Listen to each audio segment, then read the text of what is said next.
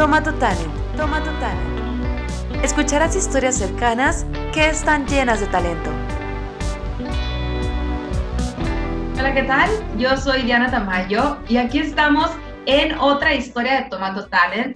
El día de hoy está con nosotros María Tuti. María, ¿cómo estás?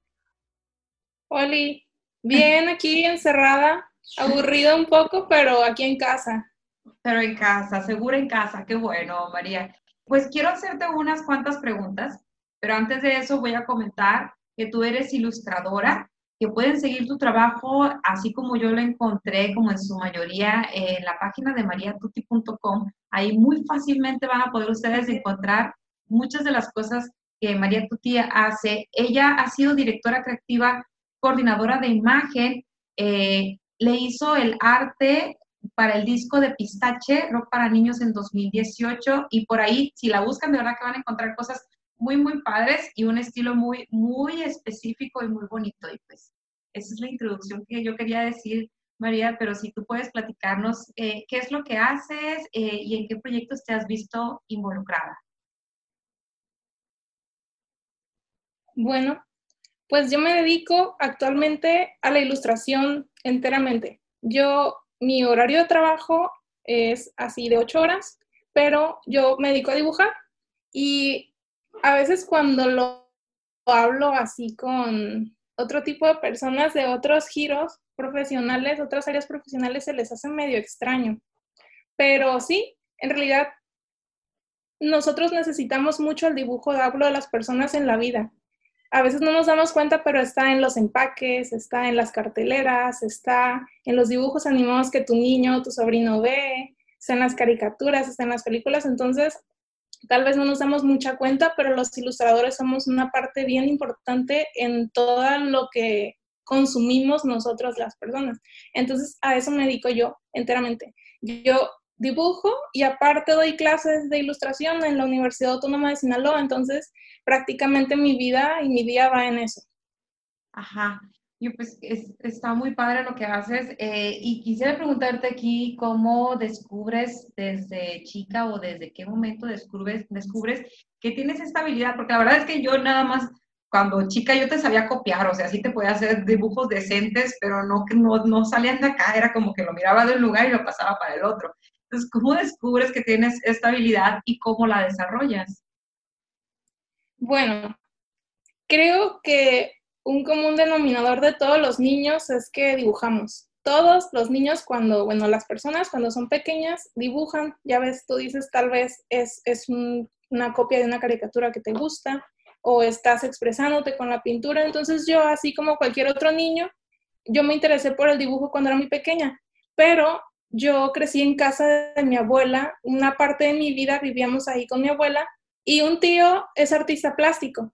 Entonces yo siempre admiré mucho de él, su obra, su técnica, me gustaba mucho lo que hacía, entonces siempre buscaba imitarlo. Él es muy buen, muy buen paisajista sobre todo, entonces yo hacía, estaba él trabajando en alguna obra o, o en algún encargo o estudiando y yo estaba ahí encantada viendo lo que hacía. Entonces, él fue una influencia muy grande para mí en, el arte, en seguir dibujando, en, quitarme esa barrera que muchas personas tienen, que cuando eres grande ya no se vale dibujar, o ya si te sale feo no está bien. Entonces, yo al ver el ejemplo de él y ver que se dedicaba a eso y vivía de eso y ganaba de eso, yo decía, o sea, ¿por qué no? Yo quiero vivir de dibujos. Entonces, así empecé yo desde muy chica, solo que a diferencia de ti, yo no lo dejé. Yo seguí yo seguí practicando porque eh, a veces se piensa que se nace con un talento. Yo creo que no, yo creo que, que lo desarrollas, porque eh, esto como todo es como, digamos, si yo naciera hablando inglés, no naces, lo aprendes, lo desarrollas y dependiendo qué tanto practiques, qué tanto te esfuerces, qué tan dedicado seas, vas a hablar inglés regular o medio o muy bueno. Entonces, yo siento que la ilustración es así. Todos podemos dibujar y siempre que me invitan a dar una charla, que me hacen una entrevista, que estoy con mi salón de clases, yo siempre les digo, todos podemos dibujar. Entonces, así empecé yo. de niña y con la influencia de mi tío, totalmente. Pues qué bonito, sí, porque mira, si quienes ya, quienes estén viendo y que ya conozcan tu trabajo, pues van a entender que, que, es muy bonito y muy característico. Y quienes te estén conociendo en este momento, pues aprovechen para ver lo que, lo que María Tuti hace. Yo por ahí me encontré unas cuantas cosas que me llamaron la atención y, y en base a eso te quiero pues hacer otra pregunta, ¿no? Por ahí vi a Sakura, vi a Sailor Moon, vi Stranger Things, y esto como que también me hizo como crear una conexión inmediata, además de varias ilustraciones muy bonitas. Eh, por ejemplo, también por ahí encontré una que, que acerca de la familia, que se me hizo muy linda, y por ahí vi que te gusta ilustrar niñas fuertes y valientes. Entonces, yo a pesar de que ya tengo 31 años, pues tuve como una conexión inmediata, ¿no? Ya, ya después de ver un poquito más, la verdad es que lo sentí muy cercano. Eh, desde como tú ves cómo mm, es el mensaje que quieres mandar a través de tus ilustraciones. Sí, pues creo que un artista trata de plasmar lo que es, lo que vive o la manera en la que ve el mundo. Yo crecí con papá y mamá y yo admiraba mucho a mi mamá. A mi papá, claro que también lo amo muchísimo, pero a mi mamá la admiraba mucho porque ella siempre bien entrona, ella siempre ganaba los premios, siempre era jefa, jefa de todas y de todos. Y a mí me gustaba mucho esa actitud y ese pensamiento de ella, eh, que ella podía lograrlo.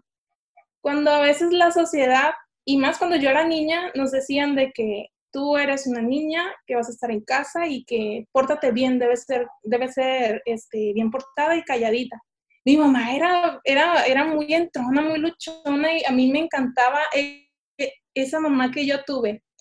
Y entonces yo crecí siempre con esa idea y mi mamá me lo, me lo reforzaba mucho. Ella me decía que yo podía llegar tan lejos como yo quisiera, que yo era fuerte, que yo era inteligente, que yo era valiente. Entonces yo crecí pensando eso y, y a veces veía a mis amigas que tal vez no lo creían tanto y yo decía, ah, pero es que ¿cómo dices eso? Si tú eres increíble, pues. Entonces, mm, no sé si sea la sociedad, no sé si sean los años, el tiempo, em, ha empezado a cambiar mucho esa relación que tiene la mujer con el mundo, que ya no solamente estamos aquí para estar bonitas, sino que somos, que somos parte importante, que aportamos, que, que luchamos, que, tumbamos barreras.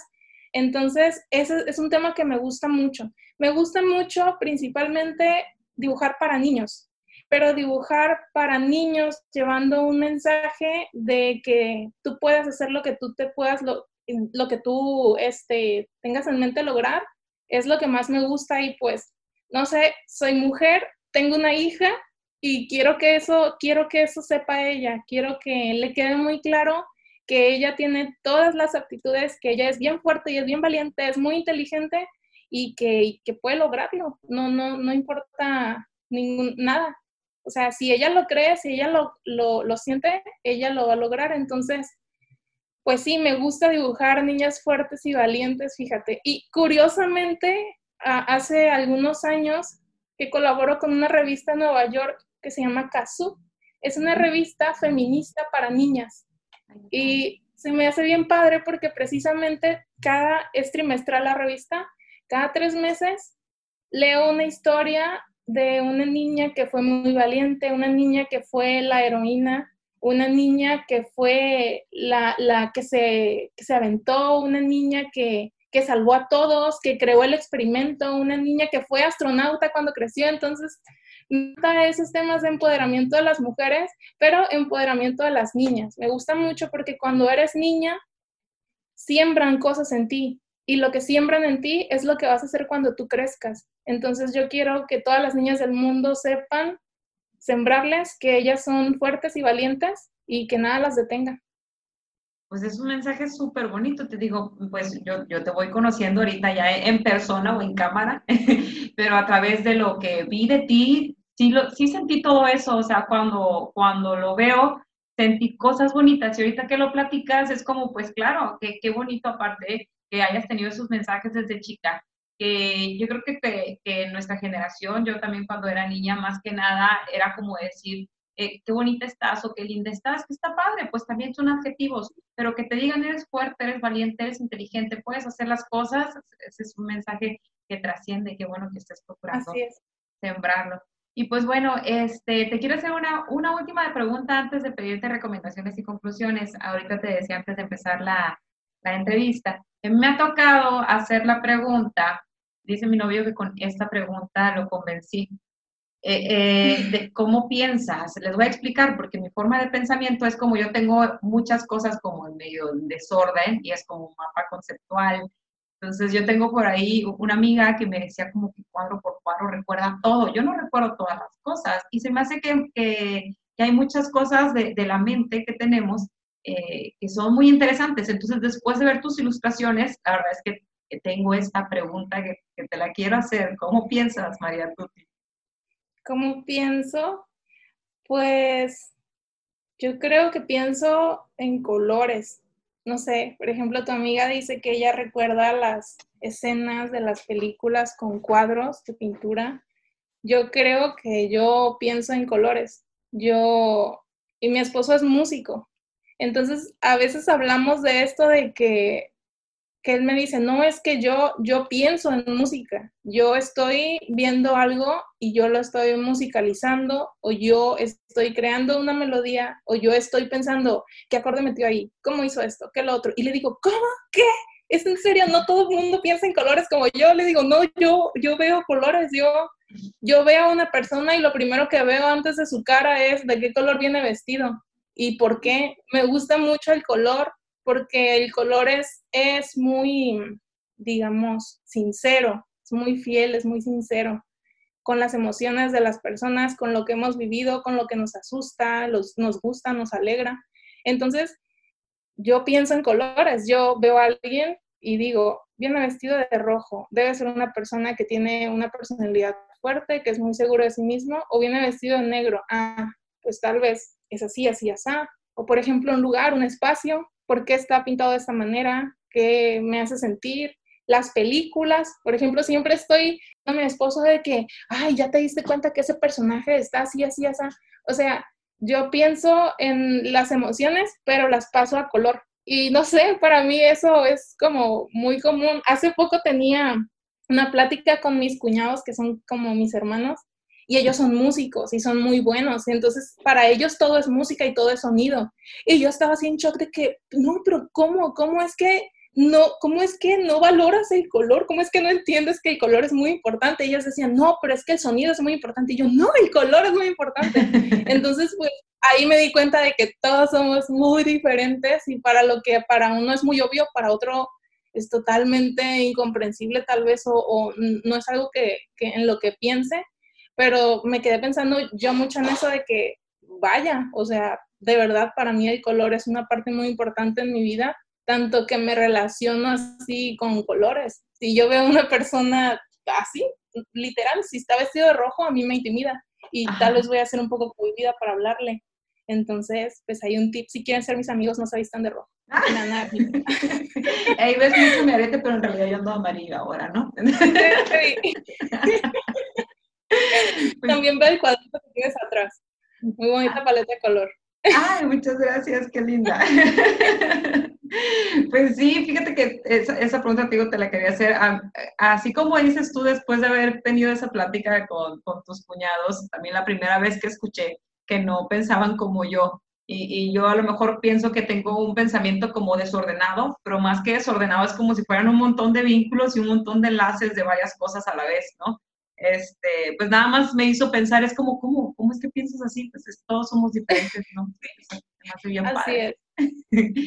y pues bueno, eh, María, para cerrar la entrevista, si pudieras hacer alguna recomendación y además decirnos, en, además de mariatuti.com, en dónde te podemos encontrar. Ok.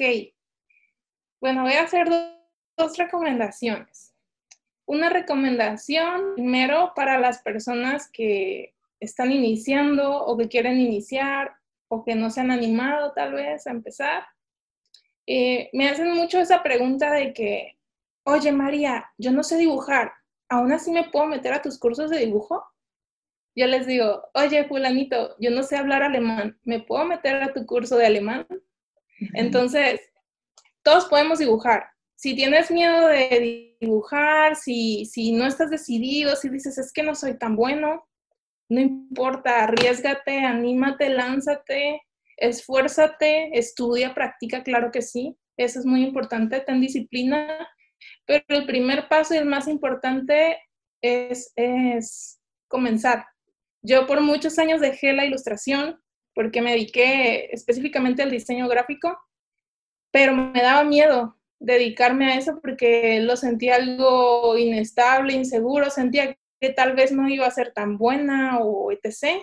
Pero en realidad son solo miedos los que te pones enfrente como obstáculos y si no los brincas, si no los dejas de escuchar y pasas adelante, no te vas a dar cuenta lo bien que va a ser para ti, para tu alma, para tu vida, dedicarte a lo que amas realmente. Y, tal vez esta recomendación no nada más va para la gente que quiera dibujar, o sea, si tú quieres aprender a, no sé, esquiar, si quieres aprender a programar, si quieres aprender a hacer videos, lo que quieras, el primer paso que tienes que dar es brincar esos, esos miedos, esos obstáculos que nosotros mismos nos ponemos y capacítate. Si no sabes hacerlo, aprende a hacerlo, métete en una escuela, tómate un curso, este, ve tutoriales en YouTube. O sea, el punto es que brinques esos obstáculos. Y una recomendación para las personas que tal vez ya nos dedicamos un poquito a esto, que ya estamos un poquito más metidos en, esta área, eh, nunca dejen de aprender, nunca hay que dejar de aprender. Justamente hablaba ayer, tengo un grupo de, como una comunidad de ilustradores aquí en Culiacán, que se llama Crayón en Llamas, y tenemos un grupo cerrado de organizadores. Entonces ayer en la noche yo estaba bien triste porque sentía que estaba, que, que, que, me estaba forzando a hacer un estilo que no era y etc, etc. Entonces ellos me, me, siempre nos damos recomendaciones de ilustración y así, pero esta vez era una recomendación más como emocional o psicológica de que no, que tú puedes, bla, bla. Y uno de ellos me hizo una, una recomendación muy, me gustó mucho. Me, me, decía, me pasó un video donde decía una papa, esto me extraño, el, el, video decía que, que pagaras el precio de ser novato, porque cuando uno ya aprende algo y está en su zona de confort y se siente muy bien y, y, le ganas a muchos, a veces no queremos bajar y aprender otra cosa nueva y nos quedamos siempre ahí porque es cómodo, porque es sencillo, porque no nos requiere tal vez más tiempo, más estudio, pero si nos quedamos ahí nos estancamos y nos volvemos aburridos y nos volvemos obsoletos. Entonces, pues, es mi recomendación para aquellos que ya están un poquito experimentados, hay que perderle el miedo o hay que pagar el precio de ser novatos otra vez y estar constantemente aprendiendo. Eso es lo que nos va a hacer mejores ilustradores y que nuestra propuesta siempre sea una propuesta fresca, no mantenernos en, en nuestra zona de confort. Esas son las dos pequeñas recomendaciones dos pequeñas grandes recomendaciones. Hay que animarse a estar aprendiendo, aunque sean muy buenos en lo que están haciendo, de todas maneras, hay que seguir aprendiendo y hay que ser fuertes y valientes todos, ¿no? María, muchísimas gracias por la oportunidad de conocerte y de hacerte esta entrevista. Te espero, espero que puedas tener todos los éxitos de la vida y que tu mensaje siga llegando a muchísima gente. Sigan el trabajo de María. Nos vemos. Díganme, díganme en redes como muy, muy tuti, arroba muy tuti, así me encuentran en Twitter, Instagram, Facebook. Ahí podemos hablar. Ahí les comparto muchos tips, platico mucho con ustedes. Todas las preguntas que me quieran hacer siempre las contesto. Entonces, pues va, ahí nos vemos entonces. Les aseguro que les va a encantar. Gracias, María Tuti. Nos vemos pronto. Bye, gracias a ti, Diana.